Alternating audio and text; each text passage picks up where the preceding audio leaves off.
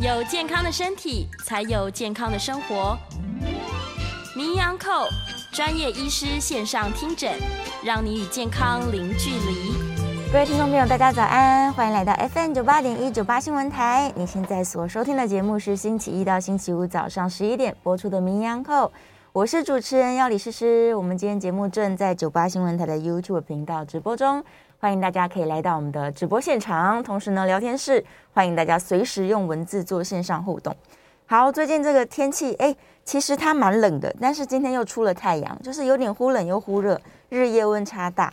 发现这个救护车在路上奔驰的频率变高了，所以赶快我们来安排一下星光医院心脏内科的陈冠仁陈医师来到节目中，欢迎欢迎陈医师。呃呃，主持人好，各位听众观众朋友，大家早安，大家好。早安。嗯田医师早安，最近有比较忙碌吗？呃，确实啊，就是从一个月前，大概十二月多开始气温下降之后，其实心脏科的病人都有变多了，哦，真的，急诊的病人有变多，是是是，对对对对，所以这这段时间来说，虽然今天我们的标题很严重，是猝死啦，嗯，但是不管是这么严重的猝死，还是说他真的心脏突然不舒服了，这样的比例在秋冬来说，它全部都上升了。确确实啊，就是以前的有一些统计数字是说，大概会增加两成到四成，两成到四成，对，二十到四十趴。哇、哦，所以呃，确实秋冬之际，统计上来讲，心脏科病人都会稍微增加一点。是是，但是原因是什么？是他平常就没有保养好吗？呃，其实哦，这个平常没有保养好，本来也是其中一个原因，但其实最主要的还是天气的变化，嗯、太冷了。对，就是呃。嗯冷空气对我们身体会有几个可能的影响。第一个就是说，对血管有些比较呃容易。敏感体质人其实冷空气接触到的时候会有血管收缩的情形，是，是，对。那所以在一些原本心血管疾病就已经有一点问题的人身上，如果碰到冷空气，血管在收缩，它可能会开始产生不舒服，嗯、严重一点就会发生所谓的心绞痛、心肌梗塞。是，对。而另外一个层面就是说，天气冷这件事本身对身体来讲就是一个额外的压力。嗯，就是当我们人接触到过冷或过热的空气的时候，其实呃怎么讲，身体就会。像有些人就会觉得身体不舒服哦，这是一种呃本能的反应。那这个有时候会刺激到我们身体的一个叫做交感神经。嗯，所以当天气冷的时候，其实人会有一些症状，包含说胃会会会畏寒、心跳会上升、血压会升高这些。对，这都可能跟自律神经过分旺盛有关。哦，那自律神经过分旺盛，其实就可能会增加一些心血管事件的风险。是是。对，所以其实呃，就两个层面，一个是单纯天气冷引起的血管状况，另外就是可能天气冷会引起交感神经，我们讲。自律神经的过分活药，活跃，哎，就这几个原因都会导致说心血管事件的增加。哦，是是是，所以大家这个重重视保暖可能是一个方法啦。对对，没错。对，就是不要让自己突然从很温暖的被窝，然后到很冷的地方去，这样。对对对对。对，那我们来讨论一下这个严重的问题——猝死。好了，嗯，猝死造成的原因，就像我们刚刚讲的，它可能是突然发生的心肌梗塞吗？猝死原因其实很多啦，嗯，就是说，如果你很广泛的讲所有猝死的话，其实猝死呃大概分成两，主要两个最最有可能的，一个就是心脏科方相关的，一个就是神经科相关的。神经科相关的，对对，神经科相关的就要包含突然的中风啦，哦，最常见的就是中风或者是脑脑溢血哦，也算是中风的一种。那这个大概就。不是今天主角了，不过它也占了蛮大一部分。嗯、那另外一大部分当然就是今天主要就讲心脏心脏来的，我们讲心因性的猝死哦，跟心脏有关的。那心脏有关的猝死，其实绝大多数了哈，几乎大概九成以上哈，绝大多数都还是来自于。突发性的心律不整。是。突发性的心律不整，哦，那这种心律不整是所谓致死性的心律不整，嗯，哦，就是我们有时候会提到的这种心室心室颤动或者是心室平脉，哦，这两种都是会突发性的，心脏就突然呃乱跳之后就停了，对，然后就倒下去，哦，这个是最常见的心因性猝死的原因，对，嗯嗯嗯嗯嗯，但是这样突发性的心律不整，它的诱发因子就是我们刚刚讲的，因为这些天冷。呃，心血管问题吗？就可能很多啦，就是说，太多了。他的他的最后一个呃发作的结果是心性这个心律不整，对。但是造成这个心律不整的原因就很多可能，包含是有些有一种可能是没有些人是先天就有先天性疾病的，是哦，譬如说有一些这个比较罕见的疾病的话，就是这种遗传性的，像肥厚性心肌病变，哦，还有一个大家可能比较少听到布鲁格达氏这种这些。少见的心脏先天性疾病、遗传性疾病，哎，有可能它就会导致哎血管的问题。嗯，然后另外一种就是说，有些人确实是他三高没有控制好的，或有抽烟的、有心脏病的，哈，这些也有可能。嗯，那再来一些就是说，有些人是真的是个本身有一些心律不整因子的，哦，比如在吃药控制的，在天气冷的时候也会诱发。那最后一个就是什么？真的是像药理师讲的，什么因子都没有，单纯是天气冷。这个虽然少见，还是有发生过，还是有这样的。对对对对对，就是还是有些人真的很不幸，就是哎，他真的没有什么危险，他就是哎。就突然因为天气冷后压力或者是一些外在的因子，比如说那一阵子真的比较劳累、睡眠不足等等这些综合的因子加总起来，变成当下发生一个突发性的心律不整。哦，那不管是哪一种原因哈，其实最后导致都是因为心脏没有力，它就开始乱跳。对，那这这个乱跳如果不赶快处理好，其实人就很快就就就没有生命真相了。嗯，对对对。所以呃，假如真的有发生的话，它会是怎么样的发生的状况？呃，一般来讲吼，就是嗯，它就是很突然的，嗯、就是像有些人甚至在路上走一走，走一走，突然就倒下去。对对，那呃呃，可能有些观众朋友在看一些运动赛事，其实运动赛事这几年也很多，包含足球。嗯、前阵子其实美国的那个。好像是美式足球场上也有一个选手哈，就是哎、欸、撞撞击之后呢，他醒来走两步就倒下去了，是，我当场就急救。那这种看起来都像是突发性的心律不整，嗯，那所以其实也提到另外一点，就是说哦，这些年来其实国家还有那个急诊医学会哈，还有心脏医学会一直在推广一个东西叫 AED，AED，AED，对对，就是我们翻成国语叫做那个自动驱颤器，或者是我们口语一点叫做傻瓜驱颤器，是，哦，现在很多公共场合、医院、学校。等等哈，几乎都有备。那这个东西其实就是用来治疗这种绝大多数我们讲猝死型的心律不整哦，心室性的心律不整。因为这种我刚讲这种心室性的心律不整，它在一发生哦，人就会打下去。如果不赶快急救，其实人就会死亡。但是偏偏它有它有一个这个。很好去治疗它的方法就是电击，电击它。对，如果说发生的当下赶快给它电击，其实是有很高的机会会把它电回正常的。哦，是。哎，就像电脑，电脑如果宕机，你赶快重开机，哎，它其实有有很大机会恢复正常。所以其实大家如果碰到，假设真的碰到路倒，然后旁边有 AED，大家不用害怕，它不会很难很困难用。是，你就照它的指示，它是中文指示的，它有语音的。对对，就打开按一下开关之后，它就会告诉你接下来要把贴片贴在病人身上，你就照着它贴，贴哪里，它会告诉你贴胸前啊，贴贴什么心尖哈，这样贴两个地方，贴好之后呢，它会画图给你看，贴好之后它就告诉你是请接下来按哪一个按钮就按，按完之后它就会分析它到底是不是那种心律不整。对，如果分析出来是的话，它就会说请按电极钮你。就按，反正你就照他的步骤一个一个做。是，那其实只要真的查出来他是那个可以有机会治愈的心律不整，其实就是救人一命。哎对，太重要了。对对对对，是，所以他还帮你先监测一下，不会随便就叫你按下去电击键。对对对对，因为还是当然还是有些心律不整是不建议电击的。是对，那他就告诉你说这个不建议电击，然后他就告诉你接下来要开始做心心肺复苏术，他也会告诉你怎么压，他会引导。对对对，引导你，然后你这这在这一段三到五分钟的时候，当然。你还是赶快请旁边的人哦，赶快去叫救护车，啊！你自己就照着他的这个指示去做。是是是是，所以这个 AED 的使用，其实是在救护车来临之前，我们要立刻使用。对对对，没错没错。哇，那大家平常在跑步散步，真的要注意看一下。对，现在蛮多的。对，生活周遭的 AED 全部记下来，这样。对 对对，对也许就可以在重要的时候救人一命。是啊，我我我记得我还有一些患者，他可能这个这个环境就是经济状况比较好的，他甚至希望说家里自己买一台啊，买一台放在自己家里。当然这个不是说每个人都需要了，这个有点也是太那个，但是至少一个公共场合，比如说一栋大楼住家，哎，一台其实应该就就可以，就蛮合理。所以那个管委会如果经费充足，应该也都是要买一个。安全的话是当然会好一点。对对。对对对，的确是这样子，或者是好了，大家可能真的稍微注意一下，因为目前还没有这个什么 APP 可以去找邻近的 AED，对不对？好，这个我尚未出现，好像我们不能对，所以大家只要眼睛尖一点，就四处看看这样。是是是是，所以紧急发生的时候，赶快去让他这个不要乱跳，对，基本上可以维持住状况。对对对，然后到医院才去做下一步的处置。对对对，就是我们当下是把他的心律不整电击回来，但是就像我刚刚讲，这只是一个结果。是对我送到医院之后，我们要赶快查他，哎，他到底是先天性？我刚刚讲第一种先天性的呢，还是第二种他真的心肌梗塞塞住了哈？那你根据他的原因去处理他，就是血管塞住就去通血管。对。那如果有什么其他的问题，先天性的问题要做什么处理？去做什么处理？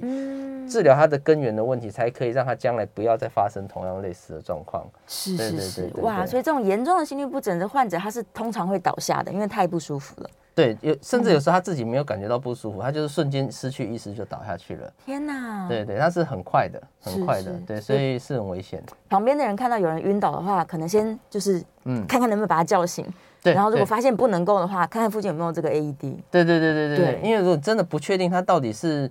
因为有些人可能也会怕说，哎，他如果只是昏倒，人没人没有人还是有呼吸现象，你硬给他垫，是不是不好？是不是怪怪的？对对对，其实 AED 也会判断，他如果他的心跳是正常规律，他只是人昏昏倒，可能其他原因，比如说太累或什么，反正一般的原因，他人是有人是其实血压心跳稳定的，他也不会叫你电击，所以你不用不用过度害怕。所以反正把它搬过来，先验验看。对，先验验看，机器会帮你判断。是是是是是。对，哇，这个真的是重要知识，这听众朋友听到就放在心里面。对，以后看到人晕倒就立。刻拿那个 AED 过去，对对对对，没错，对，这样搞不好可以真的救人一命，对，是很重要，救了一个家庭啊，对呀，一整个整个家族吧，对对对，没错没错。那我们以前以往都会觉得说，是不是中壮年啊，或者是三高族群才容易发生这种状况？但现在看起来好像不是耶。嗯，呃，这个年轻化这件事情，其实哦，呃，如果去看统计资料的话，其实早期也是蛮多年轻猝死的案件，是。那。最主要是为什么大家会感觉好像现在比较多？主要是因为现在的我觉得是国民的知识提高了，水准提高。那媒体的这个就是这个讲我们讲它的呃责任也变大，就是说现在对于医疗或健康的东西大家比较在意，所以以前也是有这样的案案例，可是比较少会触及到或者是提到。那现在的话，其实诶这个资讯媒体很发达，所以其实有年轻的案例大家都会特别注意。那所以会感觉。听起来好像哎，发生特别多，主要是因为有被报道。是是，对，其实比例并没有特别增加，但是确实都还是有一定比例的年轻族群会发生。嗯嗯。那至于年轻族群为什么会发生，其实就回到我刚讲的，其实他们大部分都是第一大类，就是。本身就有先天性疾病的。哦，对，有我们呃有看到像我刚提的那个运动选手，其实都才二十几岁，对啊，非常年轻。这些其实后来去统计哦，他们都有一些先天性疾病，最常见叫做肥厚性心肌病变，是。啊，这是一种遗传性疾病，就是心脏的墙壁，我们心脏是一个中空的器官，里面是空的，嗯、外面有一层像是墙壁一样哈。我我常讲有点像气球了，不过它的壁没有像气球那么薄，它是比较厚的，厚厚的。对，那那一般来讲，这种壁的厚度，一般来讲，我们有一个标准，大概是一点五公分以下了，哦、嗯，一点一点二、一点三以下了，哦，一点五有点太厚，一点一点二、一点三公分。那这种肥厚性心肌病变，它可能到两公分或三公分，哦，非常的厚，非常厚。对，嗯、那太厚其实它就可能会影响到呃血流的通道，或者是心脏的输出的一些功能。是，对，所以可能就会造成生命的危险。哦，啊，这种东西说真的哈，你没有去做检查、做超音波，其实没有人知道了。对呀、啊，所以很多人吼。很多人是倒下去之后才去做检查，才发现，哎、欸，他有这个病变。是哦，那一旦发现有这个所谓的肥厚性心肌病变的话，通常我们都会建议你，吼，就是家族的人，如果。也可以的话，都来做一下检查，因为我刚讲肥厚性心肌病一般来讲都是遗传性的，对，尤其是男生居多，嗯嗯，哦，所以如果家族有的话，哈，有时候我们会说，哎，那可能你叔叔伯伯这个兄弟兄弟哈，都来检查一下，看有没有类似的状况，如果有就可以提早做处理，避免再发生。类似的状况，对呀，对呀，但是心脏超音波这件事情，它并没有就是列入大家的常规检查里面，所以有时候很困难。确实这个是不容易，很多很多这种肥厚性心肌病变的人，其实。都是发生事情之后，对。哦，是或者我们讲的比较悲哀一点，有时候是解剖的时候才发现啊，原来他心脏这么厚，啊、是，对啊，所以现在其实我们也会越来越警觉了，就是只要有年轻族群他曾经昏倒，我们通常都会做心脏的检查，是、嗯，然后另外就是说他可能他早他家族常常有那种年轻人猝死，譬如有些叫做什么他叔公啊，或者更早之前什么几什么祖先常常二十几岁就突然有人倒下去死，这个就要小心，哦、他可能会不会有这方面的基因在，这时候也是。我们就会来来检测一下，哎，对啊，就可以比较防范未然了。不过当然有的时候还是很难完全抓到。对对对对。但是这种体质他也没有什么症状，对不对？他可能年轻没发作，他也没有感觉。对对，他通常一发作，有时候一发作就是跑一跑就倒下去。哇，对，所以呃不容易了。所以呃，美国有统计哈，这种肥厚性心肌病大概是运动员猝死的。最大宗就是就是运动员，因为我们常常看到一些运动员突然倒下去就救不回来，那他们去统计这些运动员里面，大概有六七成都是肥厚性心肌病变。是，对对对对，那确实我们就是尽量想办法在这件事发生之前去查出来，嗯、但是未必能够都查得到。嗯，所以我是觉得，就是如果大家有这个家族史，我刚提到，就是家族有好几代，哎、欸，常常有这种莫名其妙，哎、欸，不知道。为什么就二三十岁就就人就走了，查不出原因的，或者是说你常常平常运动活动自己会觉得有点喘闷不舒服的，嗯，其实你还是可以考虑做一些基本的检测哦，定期的检查，或者是找心脏科做一些检查，至少会比较放心一点。嗯，他是走到门诊跟医生说啊，我就觉得我想要检查一下，就可以安排了吗？嗯，你还是先说一些你的症状，对，因为譬如说你会闷会喘哦，我活动会比较呃无力等等的这些状况哦，那医生可能会根据你的状况来做适合你的检测，这样子。嗯，是是是，所以这难怪。所以有的时候人家觉得说，好像这些年轻人的猝死，他就是很容易发生，而且救不回来。嗯嗯。然后中高龄那种因为三高而引起的，他可能反而比较有机会救回来。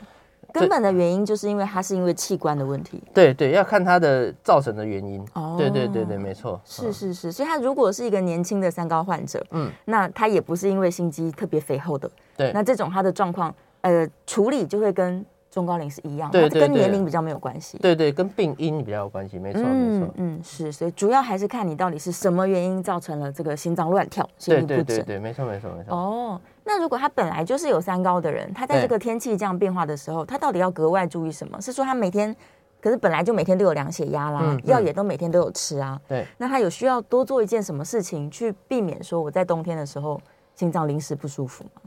呃，其实哈，如果说你已经本来规则在服用药物的话，嗯、其实我觉得你要做就是额外做保暖了，就是保暖而已。对，然后另外就是说，你可能在冬天的时候，你的运动哈要稍微注意一下，嗯、就是。哦嗯，当然，我们心脏科还是会建议患者要有固定运动的习惯。但是你在冬天天气太冷的时候去做运动，有时候反而会有一些危险。哦，比如说真的前前前几礼拜十几度，你出去跑步，其实有时候跑跑反而那个风险会增加。哦，寒风中跑步。对对对，所以我觉得在两点，一个就注意保暖，第二个是运动可能稍微不要那么剧烈，然后也不要当天气太过极端的时候，尽量还是不要在户外运动，在室内就好。对，而其他的就像刚刚思思讲的，其实就是。要规则吃，定期回诊，嗯、大概就可以维持不错的状况。嗯，是。他如果想要知道说我的血管到底好还是不好这件事情，他应该要怎么样得知啊？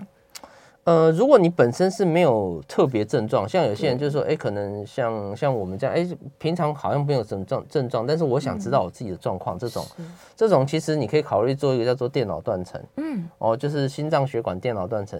那这个检查它是比较详尽的，它可以看得很清楚，说你的血管到底有没有狭窄，有没有钙化，哦、那准确度是蛮高的。是，那唯一就是说这个检查大概要自费，自费。哦，对对对，这个检查大概是两万多块，全国都一样，哦，两、嗯、到三万之间。那但是这个检查不用每年做，就是你做了一次之后，大概状况知道之后，其实大概两三年再追踪一下就可以了哈。这个是，如果说你没有症状，我觉得这个是可以考虑，它准确度又高，嗯、而且不用每年做。对。那如果说你已经有一些不舒服了，譬如说你真的活动会喘、会闷，嗯、然后这个甚至像我们刚讲，他可能真的昏倒过的话，对其实我们可能要做的检查就是比较多的，像超音波也可以做，或者是一个叫做血管扫描。血管扫描。对，血管扫描它就是另外一种，哎，看血管有没有呃畅通的一个检查。嗯，对，那这个检查是健保的给付的，然后它的做法就是可以让你知道说你的血管的那个。呃，心脏的肌肉有没有缺氧？有没有血管不通？哦，对对对对，所以这个是可以，当你有症状的时候，可以考虑做这个检查去做确认。是，对对对，所以的确是有各种方法，我们可以知道说我的血管现在状况如何。对，那我是不是需要提高警觉的族群？这样。对对对对，没错。对，其实因为现在大家运动的这个风气很盛，所以很多人就会想说啊，寒风不管它，我继续在这个很很健康的状态下，我就一直运动这样。但就像医生说的，其实外面太冷了。是啊，是啊，对，所以还是要小心啊。我觉得还是对啊，不是非常建议啦，不太建议啦。对对对对，天气这么冷，我们就在室内好了。对对，也看看一些影片，然后买一些哑铃什么的。对啊，所以我看影片，看那个俄罗斯人冬天跳到湖里面，我觉得蛮惊讶的。很厉害，他们就喜欢做这种挑战。对啊，可能可能确实他们体质跟我们不一样吧。对啊，还是不要贸然尝试好。真的，就是这种很寒冷地方的国家，他们统计起来猝死的比率难道没有更高吗？这个说真的，我现在手上没有资料，不知道。不过可能我个人觉得体质也会有差异，嗯、因为呃，就讲药物跟疾病好了，其实药物跟疾病同样是人，黄种人跟白种人其实就不一样。嗯，有些药对黄种人效果特别好，对白种人就没有效，或反过来。哦、那疾病也是，有些病其实哎、欸、黄种人比较多，像我刚前面提到有一个叫做布鲁格达氏哈，这个我们今天就没有细讲，它也是一个先天性的呃心律不整的疾病，它也是发作会猝死。嗯，那、啊、这个病就在亚洲人，去东南亚哦，就是台湾、泰国、越南这一群的男性特别多。是啊，反而白种人很少。那所以，所以就是说，我的意思说，人种可能还是有它的差异在。嗯，所以也许啦，我猜，也许会被北欧人他们经过世代的这个适应，也许他们对这种。寒冷的环境比较能适应，所以他们对于这种也许零下的状况，他们比较不会有一些心肺的这个状况。这个我不太，我推测了哈。不过目前是没有什么 人种的差异啦，所以他们可以去跳冰湖这样。可能是这样啦，这个我只是我自己推测。对啊，我们台湾这个还没有到零下，我们就已经冷得半死。对对对对，没错啊。所以大家还是重视一下保暖。对，再多问医生一个问题：最近冬令进补的人多了，但是会不会因为他补过头了，他血压可能就是失控啊？或者是因为他真的喝太太多油，什么麻油鸡之类的，对，对，造成失控啊。这个其实是有的，然后就是说，嗯，因为火锅，尤其是一般火锅也就还好，但是比较呃这个风风险比较高，就像是麻油鸡、姜母鸭这种，它油油脂非常多的哈。对。那这种其实有几个问题，第一个就是你喝下去的油脂啊，还有酱料的一些油脂啊、糖分啊、盐分，这个都会上升啊。盐很咸。对，盐的酱料啊，跟那个汤哈，这个其实都上都会上升，因为汤喝的多，其实尿酸也会增加。哇。所以其实呃补太多的话，其实有可能三高跟尿酸，我们讲四高都会上升。嗯。第二个，我觉得可能问题就是说，你当你呃很冷的天，你在这个室内吃完这个火锅或姜母鸭，全身非常热的时候，你如果出去没有做好适度的保暖，或者是一个呃这个缓缓步的向下啊，比如说你吃完休息一下再出去，你没有做到这样子的状况，吃完立刻出去的话，其实另外一个问题就是说，你可能在很热的环境突然到很冷环境，血管会突然收缩。哇！所以之前也碰过，就是说，哎，吃完姜母鸭很很开心，出去之后马上就倒下去的。是。我们之前也碰过类似的案例。嗯。对啊，那是血管突然收缩导致心脏不舒服就就倒下去。哦，所以其实我觉得两个问题啊，就是一个是会三高增加，第二个就是。温差太大，更大了。对，所以我觉得要吃是可以，但是适度，或者是你可以吃一点比较清淡的哦，汤不要喝太多，然后多吃蔬菜这种，哎，就喝一点汤，呃，热一下这样就好了。对哦，或者旁边准备水好了，大家都不会配水。对对对，喝水很重要，要多喝水。他们旁边可能配的都是啤酒或者是很甜的什么啊，对，乌梅汁啊。对对对对对。对，这听起来就是恐怖加上恐怖。所以想要冬令进补还是可以，但就吃少一点，吃清淡一点。没错没错，对，然后记得不要吃完站起来立刻出去了。对对对，要稍微缓一下了，缓一缓。对对对，稍微聊聊天这样。对对对，没错没错。所以哎，那这样说起来，吃完火锅吃个冰淇淋再出去，好像也还合理。吃一点点，对，没错，OK 啊，稍微降个温这样。稍微降个温的。对，但是这冰淇淋呢，哎，又是另外一个热量了，所以另外一个故事。没错。好，我们稍微休息一下，准备要进广告。广告之后回来呢，再看一下线上有没有问题。我们电话还是可以开放 call in 的哦，零二八三六九三三九八。零二八三六九三三九八，关于这个心脏的保养，避免猝死，大家一定要平平安安哦。对，好，我们广告之后马上回来。欢迎回到 FM 九八点一九八新闻台，你现在所收听的节目是《名医央叩》，我是主持人要李诗诗。今天我们在节目中讨论非常重要哦，这个秋冬最近这么冷，这个嗡一嗡一非常多救护车，嗯，所以来讨论一下这关于猝死啊、心脏的健康。我们再次欢迎现场来宾。新光医院心脏内科的陈冠仁陈医师，哎，谢谢廖医师，谢谢大家。好，我们回来了，在电话线上林先生空音进来，林先生请说。哎，主持人啊，陈医师两位好。哎，叶良早。好，感谢陈医师呢，在这个即将过农历新年之前，先来给听众朋友建立一下忧患意识哈。那那个，我想请教陈医师的问题说，我们今天谈到的这个议题是猝死嘛？哈，嗯，然后猝死常常在报纸看到的就是。心肌梗塞嘛，报道都常常这样写。嗯、那陈医师之前有提过说，其实根据国外的这个大体解剖的研究，如果把这些报道疑似是心肌梗塞猝死的这个患者，把它做这个大体解剖的研究的话，其实有高达三分之一到四分之一可能是我们的肺栓塞嘛。嗯嗯。那这个肺栓塞跟心肌梗塞的病人，因为在医生还不知道病例的情况之下。如果一个病人送去到急诊室，医生能够帮他做初步的诊断，说这个是心肌梗塞或者是肺栓塞吗？还有两者它的处理方式是不是不一样？这第一个问题哈。第二个问题是说，这个医师刚说到的这个肥厚性心肌病变，如果这个年轻人他有健康意识，提提早发现，是不是可以用药控制，防止这个猝死状况的发生？以上两个问题，请教陈医师。就这样到您，谢谢。好，谢谢，谢谢燕良。呃，这是燕燕良先生吗？对，是燕良。哦，好好好，对，我们的那个资优生。对对对，因为我觉得这对啊，林先生我是常看到哈，那脸书也常有交集，因为我觉得这两个问题很专业了。第一个就是说哈。肺栓塞跟心肌梗塞怎么分辨？其实倒下去的当下是不能分辨，是分不出来的。对，就是它就是猝死的原因之一，没错。对。但是到医院时候是很多方法可以做分辨。第一个最最立即的方法就是心电图。嗯。如果是心肌梗塞的话，其实心电图会有很显明、很鲜明的变化。哦，这个我们就就是反正这个我们就不细讲，反正心电图会看得出来。嗯。那第二个就是说，我们有时候在急诊会做紧急超音波。是。哦，紧急超音波其实也看得出来哈，如果有一些肺。肺栓塞有时候它会影响到心脏的右半部，我们讲右心哦，就是肺肺肺栓塞会影响到右心。如果我们紧急超音波看到右心有一些异常，我们就会怀疑，哎、嗯欸，会不会是肺栓塞，不是心肌梗塞？哦、所以，我们很最初步的方法就是从心电图跟超音波这两个就可以大概做一个判断。嗯，那当然这个这个只是很很快的看呐、啊，然后当然当下我们要做的其实先把它救回来。对，因为你救不回来，其实都不用讲。所以急救这个动作其实不管。心肌梗塞还是肺脏都一样，反正就是压电了，这个都一样，这个不管什么都一样。他、啊、如果他真的救回来，哎，有生命迹象之后，我们要做。进一步的确认，我们可以去送他去做电脑断层。嗯，电脑断层就看得很清楚，到底他是血血路被塞住，还是这个肺栓塞塞住。是，他看肺栓塞非常清楚，所以电脑断层是可以做。嗯，所以大概会有这几个方法，可以让我们分辨得出来，到底他是心肌梗塞还是肺栓塞。那处理当然就不一样哦。心肌梗塞就赶快把血管打通。对。肺栓塞的话，就是要吃一些抗凝剂哦，去把肺部的血管把它疏通哦。所以它的方针就会不太一样。嗯嗯嗯，是。那第二个就是说，肥厚性心肌病变这个要怎么处理哈？一般来讲，初步我们会看他的心心肌的厚度。我刚讲，它正常是一点二、一点三以下，哈，没错。那看它多厚，如果说只厚一点点的，一般来讲先吃药控制就可以。嗯。那有些真的是厚的非常多的，哈，有的时候我们需要做一些进阶的手术，想办法把它打薄，跟头发一样，哎，跟头发一样打薄，哎，就是让它不要那么厚。是。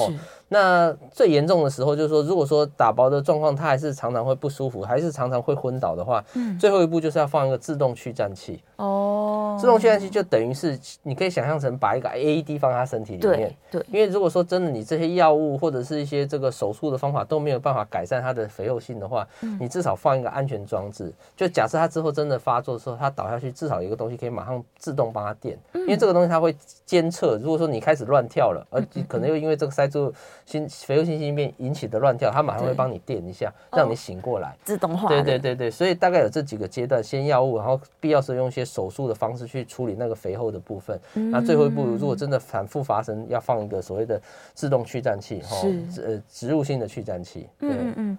哦，所以其实我们刚刚提到那个在路边设置的这个 AED，嗯，就可以在这种它乱跳的时候，赶快先让它镇静下来。对，就是就是呃，我刚讲，不管是什么原因，是肥厚性也好，心肌梗塞，它只要出现猝死、乱跳，就是先先电，先做这个基本的动作。嗯，那后面的原因到医院，医生会再帮他做后续的处理，再去处理。但是我这个去颤器，我粘在他身上，我是等到救护车来再说喽。呃，如果是如果是像这种它植入性，它就不会那么大，它可能小小的放在皮下而已，而且它会自己感应。原本就在自己身体，对，它不用不用外面去去把它启动，它自己会感应，它就是连到心脏。如果它发现哎心脏怎么在乱跳，它自己就会放电，让它电一下，太好了，它就它就就自动的，全自动，对，它就会哎感觉自己那个病人会感觉好像自己是身体被电一下这样，对，抽筋一下，哎，他就他就醒了这样。哦，但去站这个动作做一次就好了。对，做一次就好。哎，大部分是一次，但是如果说电了之后，它还是乱跳，它会再继续电啊，哎，会继续放电。所以放进去的这个反而是非常聪明，它就全对对对，它全自动的。简单讲是全自动。然后路边我们帮帮别人急救的那个，就是靠你操作，对，靠你去操作了。哇，听完我就觉得，等下我要结束去研究一下，先大概知道机器怎么运作，这样到时候才不会手忙脚乱。没错。好，我来看一下我们在线上的问题哦，也是燕良提出的。他说，假如本来就是一个心肺循环很差的人啦。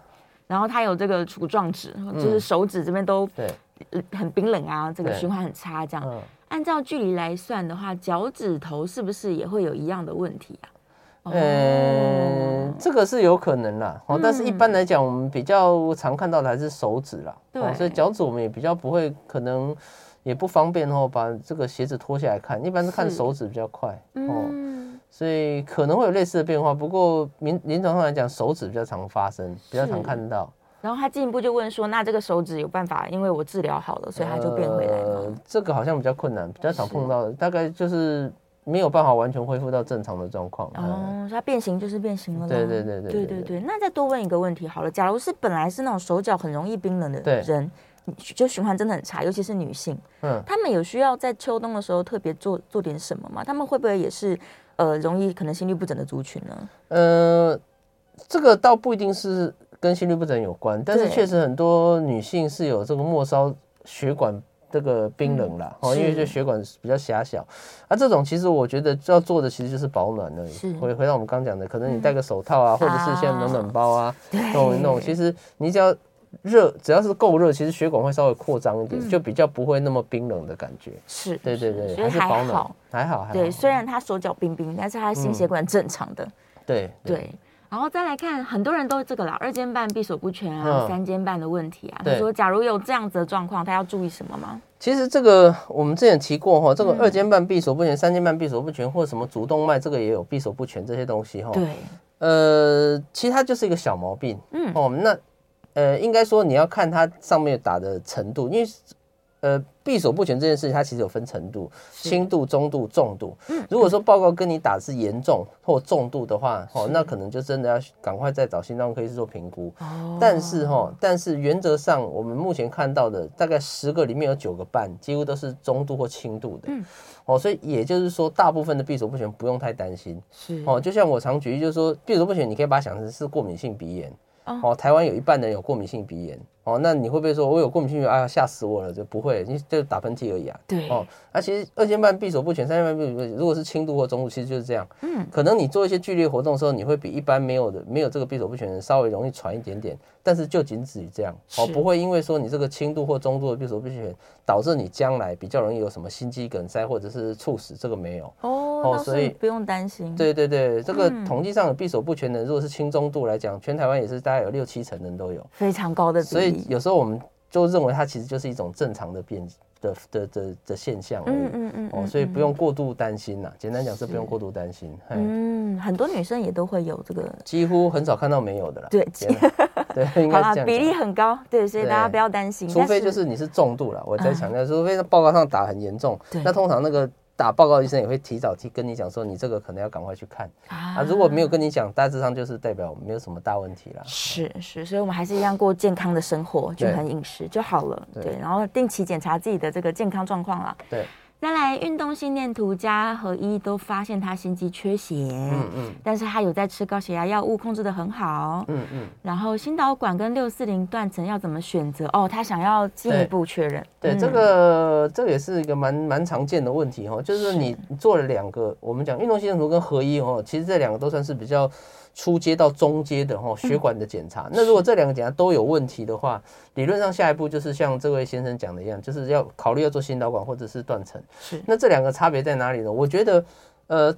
各有优缺点了哦。那心导管的好处是什么？它可以马上看，它看的是最仔细的，因为它直接伸到血管去看，就是到底你血管是不是真的有问题，一目了然。嗯，而且第二个好处是心导管它可以同时帮你做处理，就是看出来真的有问题，它可以马上帮你去把上打通，狭窄地方打通，对，避免将来发生更危险的状况。是。那心导管的缺点当然是它要住院，它是一个侵入性的手术。嗯。那另外一个电脑断层的话，它的好处是说什么？它不用住院。对。哦，那它它也不是一个侵入性，它打个药而已。嗯。但缺点当然是它的准确度没有像心导管那么准。嗯，它虽然是相对来讲偏准，但是跟心导管比起来还是稍微没有那么精细一点。是。然后另外就是它要自费。嗯。所以其实对我来讲，我觉得看患者，有些患者他是想要马上知道他的血管状况，他想要不想等太久，就心导管会比较适合他。是。但如果说有些人是真的对手术有点疑虑，或者说他觉得他自己并没有太大的不舒服。他觉得他可以等的话，嗯、那其实你也可以考虑先做六四零千。你愿意这个有这个两万多块的自费，你想要先做一些非侵入，那也可以。嗯、哦，所以其实会看看患者啦，是他自己决定。对对对，但假如他做完断层扫描，发现哎还是有点阻塞，那可能还是要做心导管。对，如果最后一步你电脑断层发现真的还是有问题，而且蛮厉害的，嗯、那最终还是要回到心导管，因为只有心导管才能解决你那个问题。嗯、其他的，方前面提到的运动心电图啦、合一或电脑断层，他们基本上都是一种检查，只是看看。对，他没办法做治疗。对，嗯嗯，所以真的要处理，就是心导管。是，对，我们其实，在节目中讲过非常多次心导管了，现在技术是很成熟的。对对对对，对，而且伤口非常小。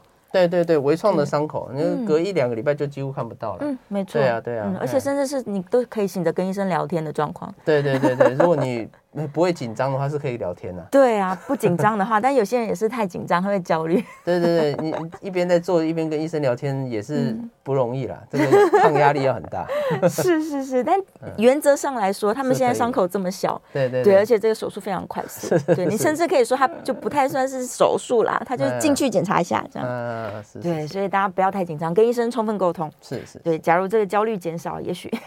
对对对，没错，也许可以试试看。没错。好，还有一分钟进广告，我们这个底下的问题可能要广告之后回来再回答比较好，所以我们稍微休息一下吧，准备来进广告。别忘了，我们电话是开放的哦，零二八三六九三三九八，零二八三六九三三九八。不只是猝死了，大家如果有一些这个心血管相关的问题，嗯，趁我们的陈医师在现场，赶快进线来问一问，这样。对，我刚刚自己也想说，我这吃太饱会心脏乱跳，我也问了。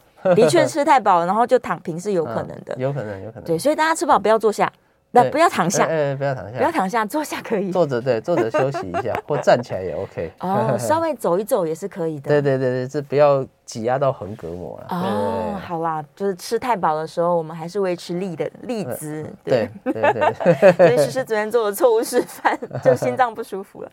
好，休息一下，广告之后马上回来。回到 FM 九八点一九八新闻台，你现在所收听的节目是《名医央叩》，我是主持人药李诗诗。我们再次欢迎今天的来宾是星光医院心脏内科的陈冠任陈医师。谢谢谢谢大家。好，回来了。电话线上有一位林小姐，林小姐请说。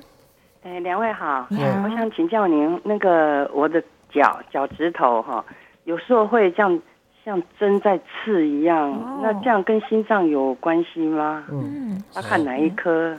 对，只有这个，只有脚刺刺。呃，第一个，这个刺痛的感觉，其实大部分都还是来自于神经了。嗯。哎，就像我们有时候这个神经敏感的时候，其实人就会有点刺刺刺痛、抽痛的感觉，手有些也也会，是。或脚脚底板或者脚趾也都会，所以你这种状况初步听起来比较像神经系统的问题，所以我会建议你可以先去挂神经内科，是，哎，神经内科做一些神经学的检测。哦，那如果说真的检测出来没有什么问题，那你还是不舒服，再考虑说要不要看心脏科哦，检查一下血路哦。如果神经没有，但我想最可能还是神经系统的问题了。嗯嗯嗯，是我们刚刚有提到这个心脏会乱跳，它可能也是神经系统问题、心血管的问题，对，这些都有可能造成。所以提高警觉总是好的。嗯嗯，对，有没有人他可能是三高控制的不好，他也会有一些这个手脚的。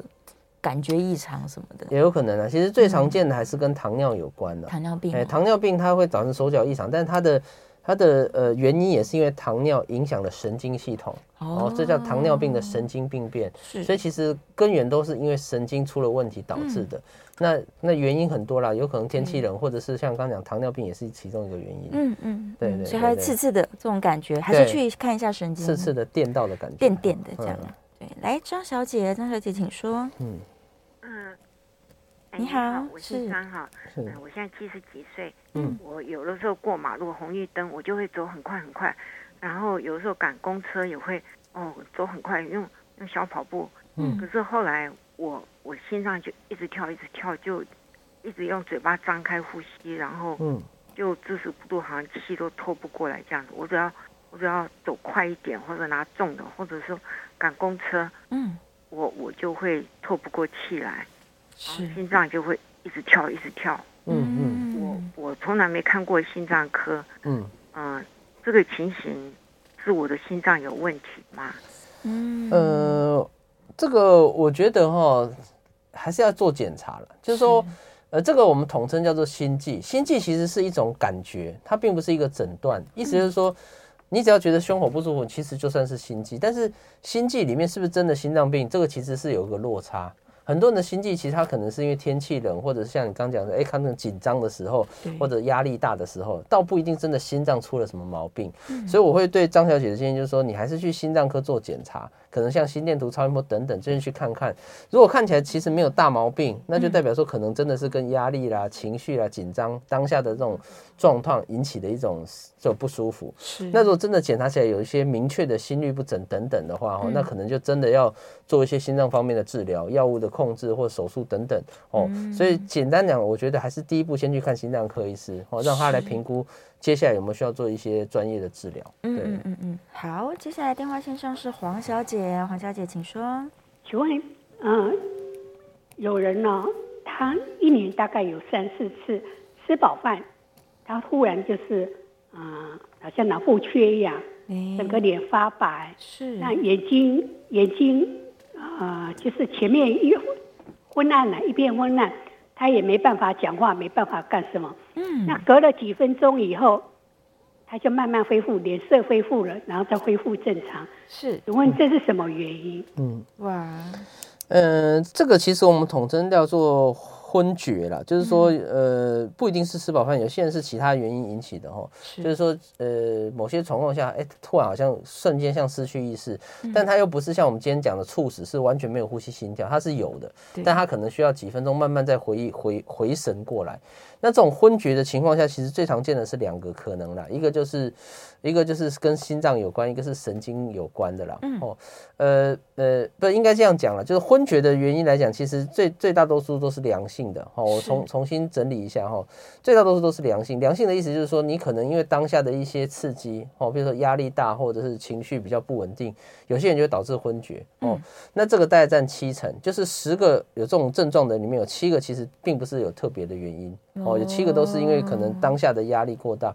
哦。大家可能听不太懂，我举一个很简单的例子，就是我们社会新闻有时候，哎，车祸的现场家属赶到，哭一哭他就昏倒了。对，这个不是他心脏或者是脑出了什么毛病，他就当下压力真支撑不住，或者有些人打针看到针还没戳下去他就昏倒了。哦，哦，这是心理的压力。嗯，就说大部分七成都是都是这种良性的昏厥。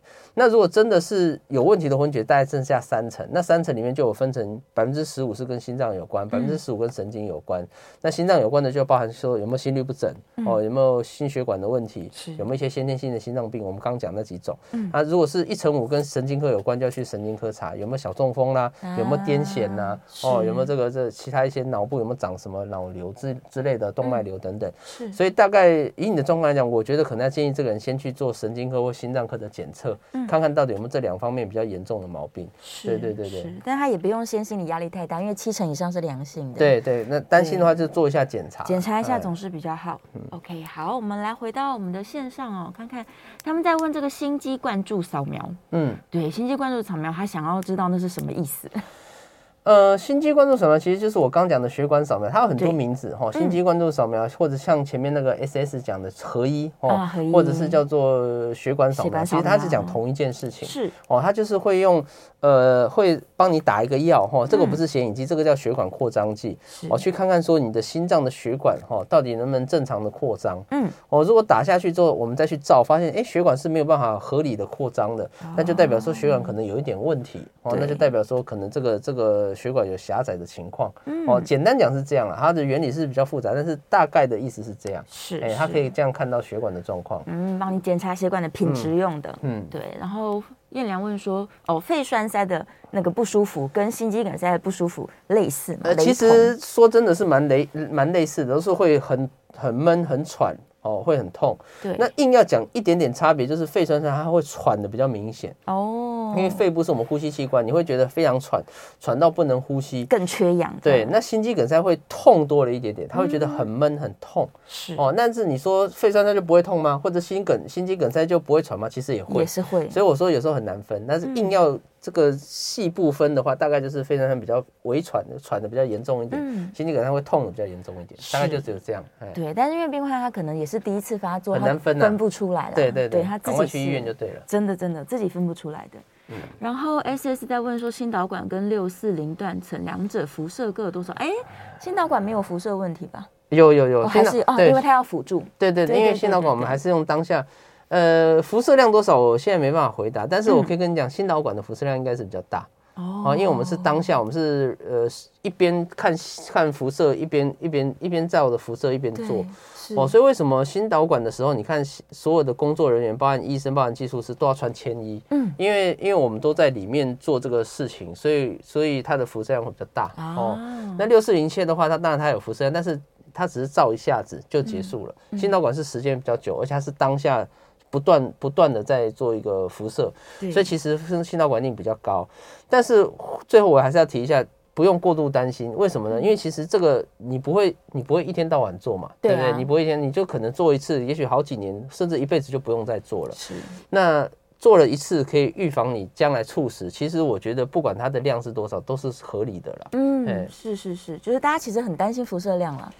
对，但是、啊、嗯，我有时候开玩笑讲说，如果说担心这件事的话，那其实像医院的放射科医师不是应该都死光了、嗯、啊？对呀、啊，他每天在照 X 光，在虽然他没有穿铅衣的，虽然有铅衣，可是他每天一从早照到晚，照了十年，嗯、对，那他都没怎样了，你何必去担心呢？你十年可能就照这一次，他十年是可能只只休一个礼拜，只休一天，每天都在工作、啊哦，所以不用过度担心，嘿，不用过度担心，不担心，我们还是以就是对自己的健康最有利的方式，对对，来决定就好了，对。对来，再来，Dora 问说，有一种心肌肥大的治疗方法是这个线圈栓塞，它哦。哦，这个也蛮蛮专业的，对，哦、呃，对我刚刚就是没有讲的很仔细，因为我想说太专业。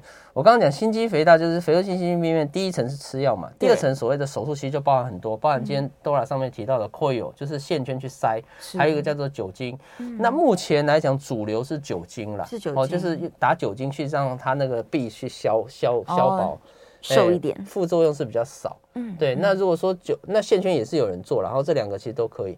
那如果这两个都算是内科手术，比较微创的。那如果这两个真的是做出来效果不佳，最后一步就是要请外科医师，就是我刚刚讲要打薄，就是直接用手术去把它削削削薄一点。是，哎，这个就是手术。所以你说比较的话，其实酒精跟跟线圈是差不多。那手术的话，当然就是要开胸，会风险比较大。但相对来讲，它是比较能够完全处理掉的一个一个方法。哦，嗯，但顺序来说，大家可能会先从内科手术对对，我们会先试试看内科手术如果成功，哎，其实就不需要去开这个大刀啊。对啊，是是是，凡是大刀，它对身体都是需要长的修复期的啦。对，就是我们要开大刀之前，我们会评估说这个刀的好跟坏。如果说开，我们评估起来它的对你的帮助是大于它可能带来的风险，那还是要开。是是是是，所以跟医生详细的讨论吧。对对对，好，非常。很好，大家问了非常多专业问题，老师说真的在秋冬的时候，哎，对于这个心血管的警觉心对。提高了，这就回应我刚一开始讲，我觉得现在大家的那个这个平均知识，对，现在今天问题都真的蛮专业的，对啊，有些我们像。酒精这些我们其实没有特别提的，哎，还是有人会挖出来，真的，真的是非常好。对，那可能以后来也很危险的，不太敢来。不会啦，不会啦，前次来大家都很开心，赶快多问一些问题。对呀。